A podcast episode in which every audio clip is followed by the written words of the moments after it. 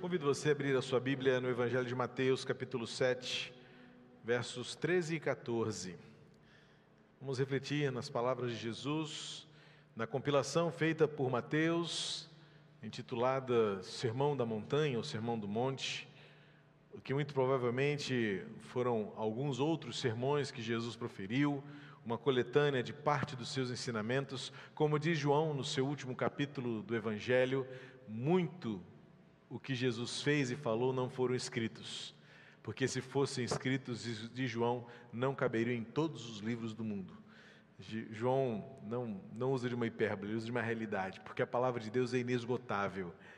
E exatamente o que João percebia: se tudo aquilo que Jesus Cristo é e fez, ou pode fazer, fosse registrado, de fato não caberiam em páginas, papéis não seriam suficientes. Então, Certamente Mateus faz uma coletânea, porque alguns textos aqui são ah, apresentados também, especialmente em Lucas, e em outros momentos separados, que não no chamado Sermão da Montanha, ou Sermão do Monte. E esse versículo, para mim, é, esse texto é tão curto, tão pequeno, mas tão profundo de significado para nós. Numa celebração em que estamos sendo desafiados a colocar diante de Deus as nossas escolhas, em perguntar ao Senhor para onde iremos, que caminho seguir, definir prioridades, alinhar pensamentos e olhares para que tudo aquilo que somos e fazemos glorifique o nome do Senhor. E nesta porção do tão longo Sermão do Monte, são três capítulos inteiros. Ano passado, a gente gastou boas semanas refletindo sobre trechos do Sermão do Monte. E eu volto a esses dois versículos, uma reflexão é, atualizada para a semana que tivemos e para a semana que, que viveremos, na medida em que Jesus coloca diante dos seus discípulos, seus ouvintes, da multidão que o seguia, a necessidade de ponderarem bem suas escolhas e fazerem decisões, tomarem decisões que levem-nos e nos levem a destinos certos e seguros. Diz assim então em Mateus 7, versos 13 e 18. Em 13 e 14, desculpa. Entrem pela porta estreita, porque larga é a porta e espaçoso é o caminho que conduz para a perdição. E são muitos os que entram por ela. Estreita é a porta e apertado é o caminho que conduz para a vida, e são poucos os que o encontram. Note que neste momento, Mateus estabelece aqui um marco que aparentemente não tem muita conexão com os ensinamentos ditos imediatamente antes e aqueles ditos imediatamente depois. Parece uma sessão de ideias enxertadas aqui neste contexto onde Jesus fala sobre oração e depois fala sobre falsos mestres. E no meio desse monte de ideias, Mateus insere a seguinte observação de Jesus: escolham bem o caminho por onde vocês andam, escolham bem as portas pelas quais vocês passam, porque há caminhos que parecem fáceis, confortáveis, mas levam para a perdição. E aqueles que aparentemente são mais difíceis, são mais árduos, são espinhosos, as palavras de Jesus são mais estreitos, são os que de fato levam e conduzem para a vida. Mas na verdade, quando nós percebemos aqui o contexto então maior, Jesus está dizendo que a espiritualidade com Ele e a espiritualidade da vida com Jesus, ela é contrastante. O tempo todo Jesus vai trabalhar com seus ouvintes este esta contraposição esta ambiguidade. Na verdade, para Jesus é uma, é uma santa polarização, porque ou você é ou você não é. E a questão é: de que lado você está da linha que se ultrapassa? E Jesus, então, ao longo de todo o Sermão do Monte, ele faz alguns contrastes que ou denunciam ou ao mesmo tempo nos confrontam e acabam nos desmascarando de que lado nós estamos. Então, é no Sermão do Monte que Jesus fala desta porta estreita, da porta, da porta larga, mas também fala da árvore boa da árvore ruim, ou seja, árvore que dá bons frutos e árvore que dá frutos ruins. É também no contexto do Sermão do Monte que Jesus vai falar logo a seguir sobre falsos mestres e mestres verdadeiros. É no Sermão do Monte também que Jesus termina dizendo daqueles que ouvem e aqueles que não ouvem, da casa construída sobre a rocha e a casa construída na areia. Então, na verdade, o contexto de ensino que Mateus está mostrando vai além do ensinamento específico, pontual, da porta, do falso mestre, da árvore, porque tudo isso faz parte de um contexto maior onde Jesus está dizendo: você precisa fazer uma opção. De que lado você está? Que caminho você está tomando? Obrigado, querido. Para onde você está indo? Que escolhas hoje você está fazendo que determinarão, ou que escolhas você está fazendo, que determinarão o lugar onde você estará daqui, daqui a pouco, ou quem sabe, daqui a muito. Nesse sentido aqui, Jesus está dizendo que existem dois caminhos possíveis: um caminho que leva para o céu e o um caminho que leva para o inferno. Mas talvez a palavra inferno aqui não seja e não será a melhor tradução e compreensão do que Jesus queria mostrar, porque não se trata apenas de um destino, mas sim de um processo. Na verdade, o que Jesus está mostrando aqui é uma realidade, um cenário que você observa restrições e facilidades, para então você observar o destino final. É uma escolha que você define aonde eu quero ir, onde eu quero estar, onde é que eu vou chegar então eu preciso, antes disso, escolher um caminho a ser percorrido, porque Jesus fala de porta larga e estreita, mas logo depois ele fala do caminho a ser percorrido. Então a questão é mais do que você entender numa forma, primeiro, superficial, imediatista, um pragmatismo talvez tão frágil diante das mudanças de cenário, e nós estamos nos acostumando à força com mudanças de cenário abruptas realidades inesperadas, improváveis, imponderáveis que se tornaram tão reais e tão prementes. Então, parece-me que quando lemos esse texto a gente pergunta assim: então quer dizer que a gente precisa definir o que, que compõe um caminho e outro na distinção entre pode e não pode. No caminho estreito, não pode nada, no caminho largo, pode tudo. Então, eu vou preferir escolher aquilo que não pode nada, olhando para o futuro, ou eu vou escolher o caminho que pode tudo, olhando para o agora? Talvez fosse muito mais fácil a gente definir a vida se fôssemos nessa direção apenas. E alguém já tentou ao longo de muito tempo dizer isso para a gente. Crente não bebe, crente não fuma, crente não fala palavrão, crente, crente não mente, crente não faz fofoca. Aí a gente começa a complicar, porque a gente acaba descobrindo, está vendo isso em Efésios, que crente também, naquele contexto, fazia coisas horrorosas, escabrosas, porque Paulo escreveu as suas cartas a crentes, à igreja. Eram cartas escritas para a igreja. E Paulo fala de irmãs como Trifena e Trifosa que se pegavam entre si. Paulo fala de um Alexandre Latueiro que era um, uma pedra no seu sapato. Ele diz: Essa pessoa me fez muito mal e está dentro da igreja. Paulo falava sobre incesto, de relações sexuais imorais, imorais impraticáveis. Paulo falava de maledicência, de falsidade.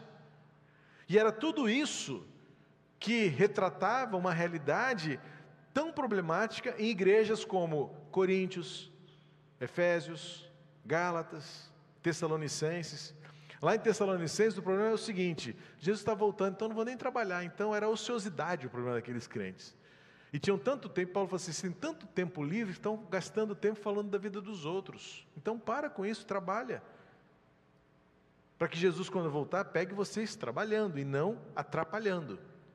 Então, esta realidade em que nós éramos conhecidos. Eu me lembro, já disse algumas vezes, né, quando eu era adolescente, na escola, eh, nossos amigos ficavam espantados quando eu jogava bola, quando eu dizia que eu fui para a praia, porque naquela época, hoje são outras realidades contrastantes, mas na minha adolescência, há cerca de 35 anos, a realidade era essa.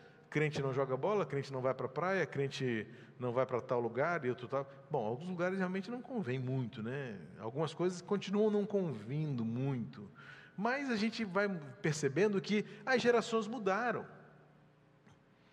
O, a vestimenta mudou. Jovens, há 20 anos, pessoas podiam ser é, excluídas da igreja porque usavam tatuagem, porque cortavam o cabelo, porque faziam um monte de coisas.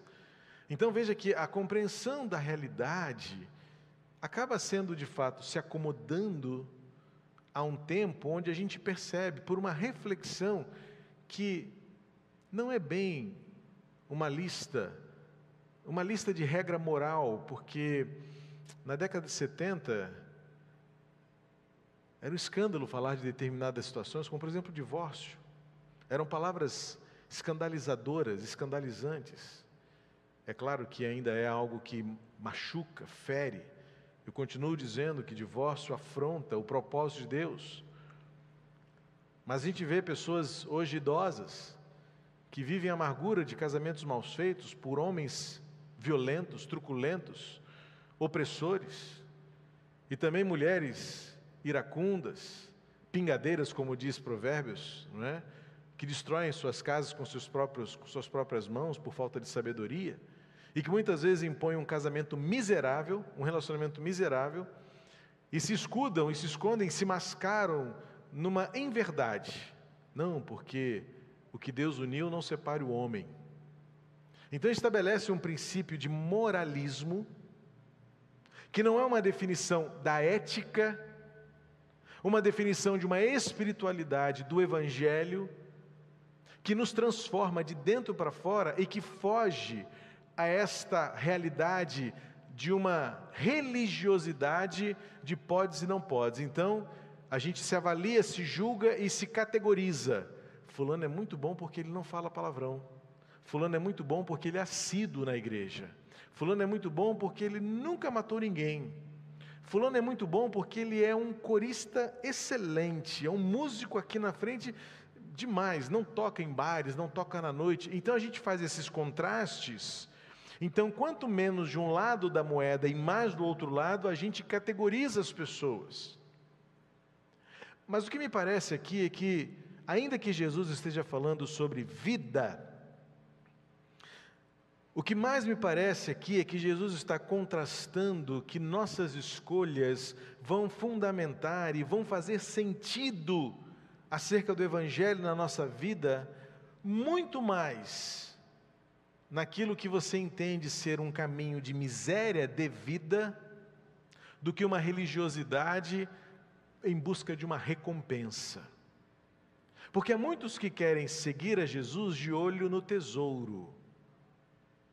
E então estabelece uma, regra, uma, uma lista de regras do que pode e o que não pode, estreitam o caminho, criam dificuldades com a justificativa de que, olha, o caminho é estreito mesmo, então você não pode isso, não pode aquilo, se restringir isso e aquilo, isso e aquilo é pecado, isso e aquilo.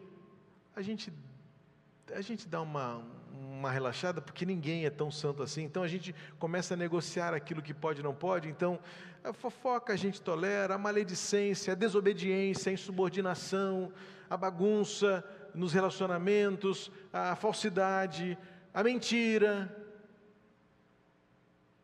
Tudo isso a gente vai relativizando e vai deixando passar no buraco da peneira, porque a gente. Não, mas nem todo mundo é capaz de, de levar isso tão a ferro e fogo.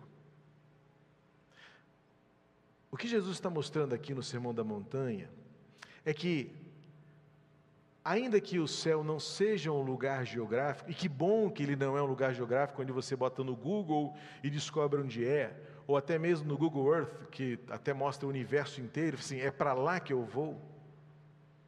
A questão que Jesus está mostrando é que você pode fazer escolhas que transformem a sua vida hoje como um redimido, livrando você de ser um monstro ou uma monstra no seu caráter, na sua atitude, no seu gestual, nas suas reações e faça de você uma pessoa mais parecida com Jesus, de modo a mostrar que você sabe para onde você está indo, ainda que você não saiba onde este lugar fica.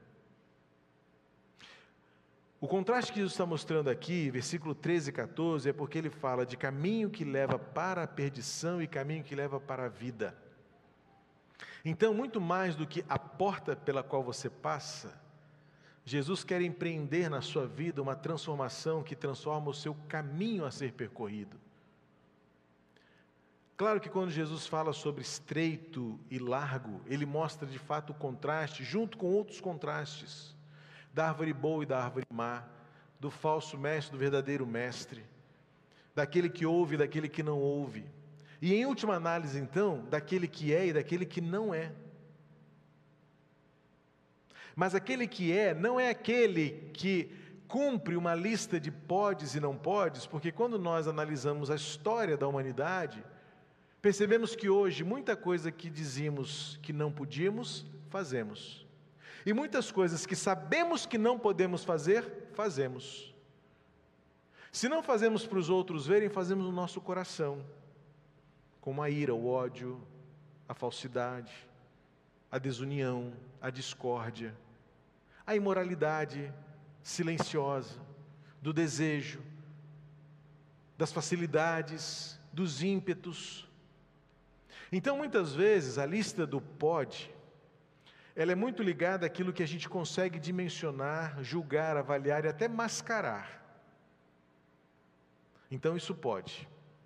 Pode porque a gente consegue dimensionar, a gente consegue identificar e a gente até consegue cumprir. Então, se eu consigo, você também consegue.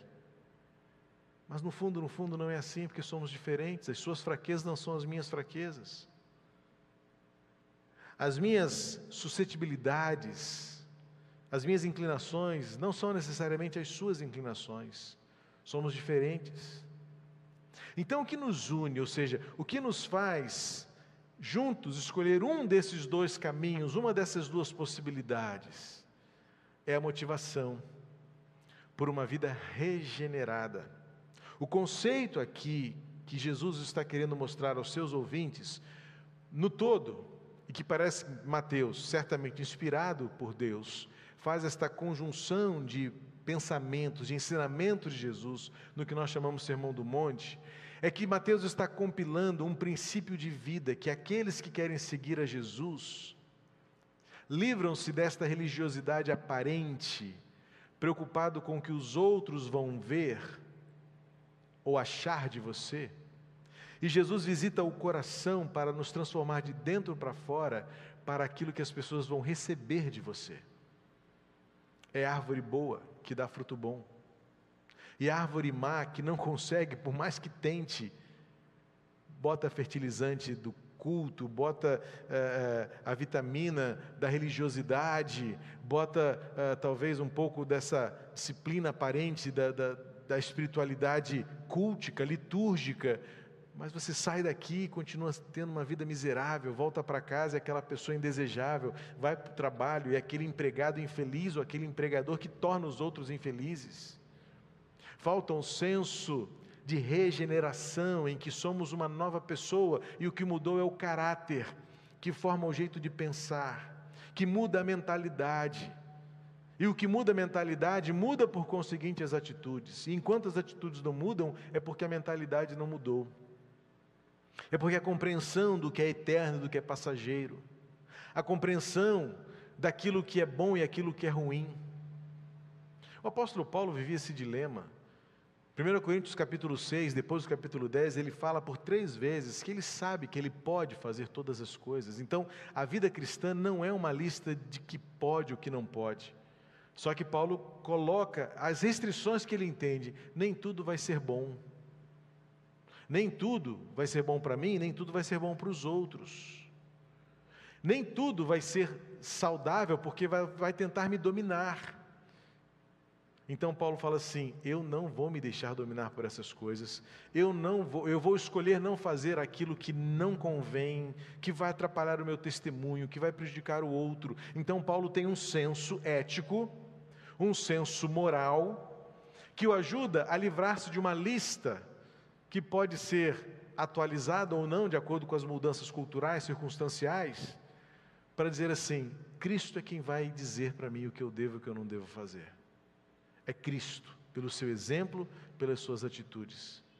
regeneração, portanto, e o caráter de Jesus em nós, não é aquilo que as pessoas vão achar de você, é aquilo que as pessoas vão ver em você e receber de você.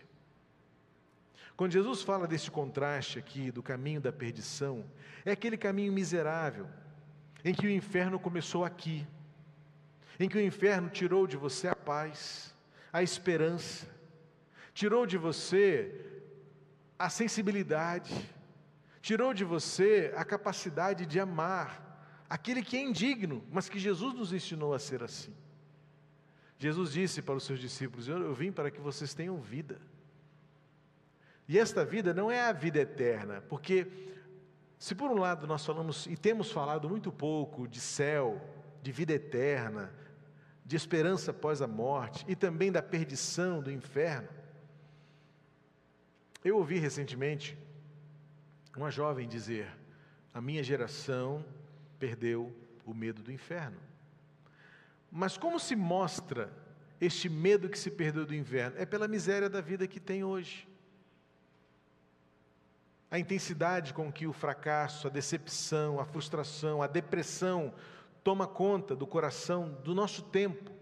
E não é uma faixa etária, é a humanidade hoje, que vive a miséria de um inferno que já é o presente da perda da esperança, da felicidade, da alegria, da paz, do sentido, do propósito.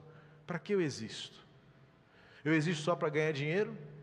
Eu existo só para cuidar do corpo, que um dia envelhece, muda a forma e morre. Morre sem avisar, morre sem desejar, morre de repente. E é por isso que Jesus está dizendo, ele fala assim: escolha hoje. Aquilo que para ele ele chama de porta estreita, porque na verdade é a porta que aponta, e esta porta é um caminho, uma escolha que se faz para ser mais parecido com Jesus. Salvação significa você ter a capacidade, que seria a ideia da, da, da, da vida aqui, o contraste da perdição. Quem não está perdido está achado.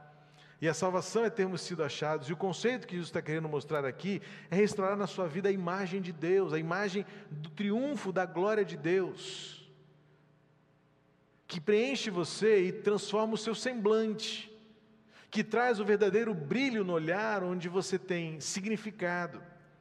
Eu lembro da história de Nabucodonosor, no livro de Daniel, em que ele achou que ele era o próprio Deus, blasfemou contra Deus e foi literalmente pastar Virou uma besta, fera, no meio do campo, andando de quatro, comendo mato, comendo capim. Até que um dia ele se deu conta e olhou para os céus e disse: Existe um Deus, e não sou eu. Existe um Deus altíssimo, criador, e quando ele declarou isso, está no livro de Daniel, ele se levanta, ele se restaura, e então ele recupera e regenera o caminho de uma vida com propósito e sentido. Lembra do filho pródigo? Que disse assim: Eu vou ser dono do meu nariz, vou gastar todo o dinheiro que eu tenho direito, vou viver a vida intensamente. E literalmente pastou bolotas de porcos, foi viver no chiqueiro. Não se trata para muitos ir de fato morar na rua, mas o que a nossa equipe dos na calçada mais vê são pessoas que fizeram escolhas ruins na sua vida e que viraram pastadores de comida de porcos. É essa qualidade de vida que contrasta com o propósito, o plano que Deus tem para nós. Se perguntarmos para as pessoas o que é céu para você, o que é esta vida, o que, o que é isso que se espera,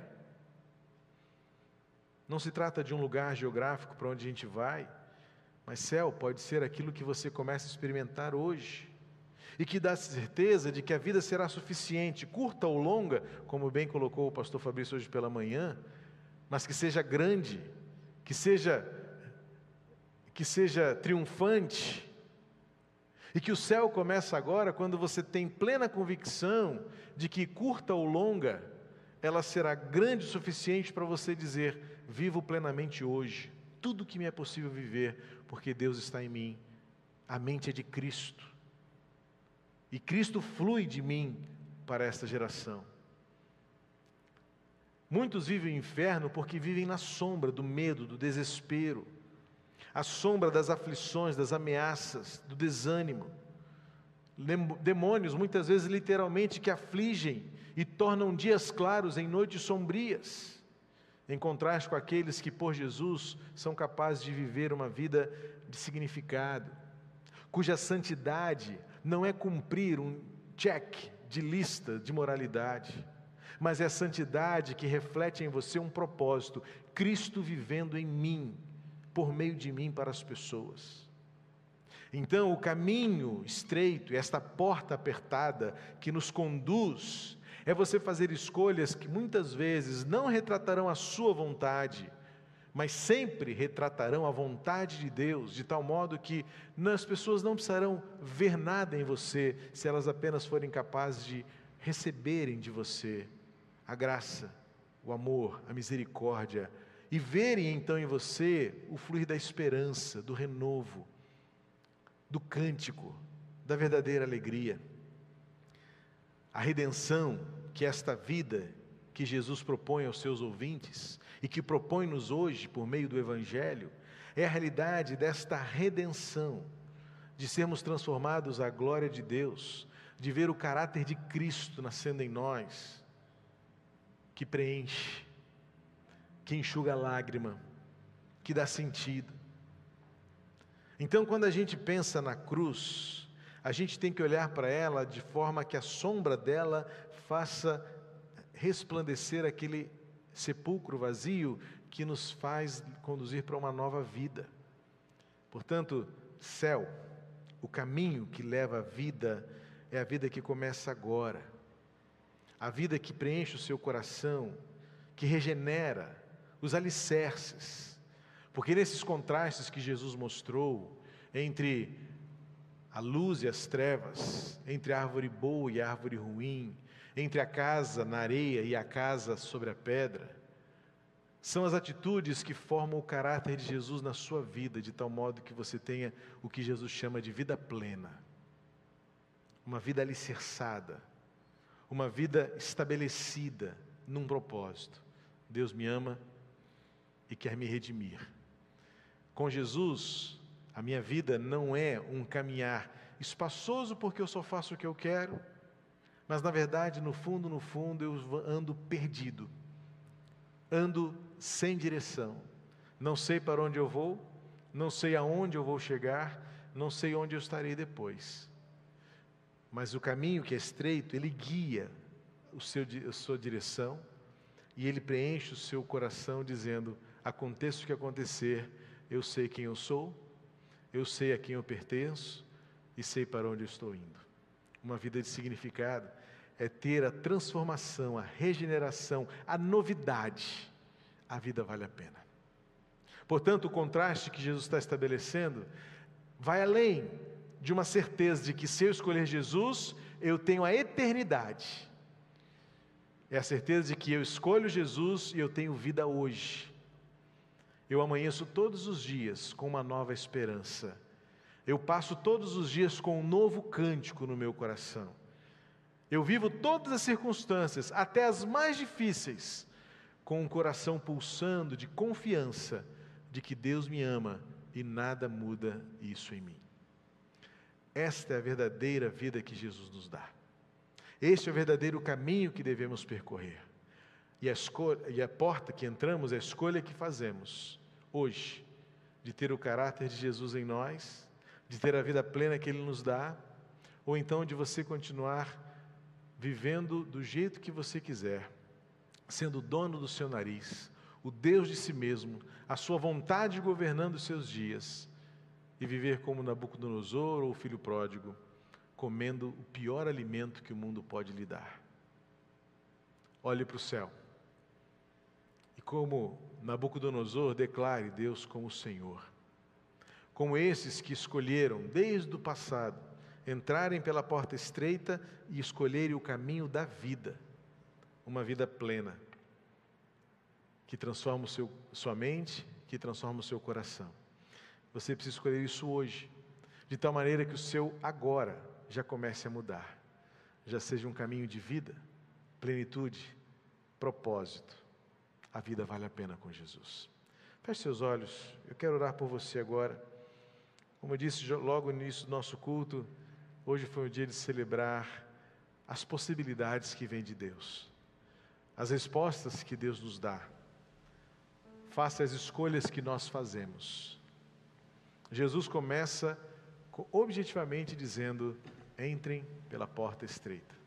Ou seja, faça escolhas que definam no seu coração a regeneração, o recomeço, o propósito de Deus para a sua vida. Todos nós temos a tendência de escolher as facilidades, escolher a nossa própria vontade, mas o caminho que nos dá vida, hoje, agora, é o percurso, é o trajeto moldado pelo caráter de Jesus. Não se trata de uma religiosidade litúrgica onde você está de fato atento ao que os outros vão achar de você. É aquilo que os outros poderão receber de você. A vida em Jesus, fluindo de você, que começa agora, na escolha que você faz. Eu quero escolher a vida com Jesus. Eu quero Jesus fluindo em mim e transbordando de mim para este tempo. A sua vida tem valor, a sua vida tem significado, a sua vida com Jesus. Escolha hoje. É o desafio que Jesus Cristo faz, nos contrastes que ele apresenta no seu sermão, nas suas parábolas, nos seus ensinamentos. A vida com Jesus é diferente, porque a vida com Jesus é melhor. É o que ele está mostrando aqui com essa ilustração dos dois caminhos. Parece que não.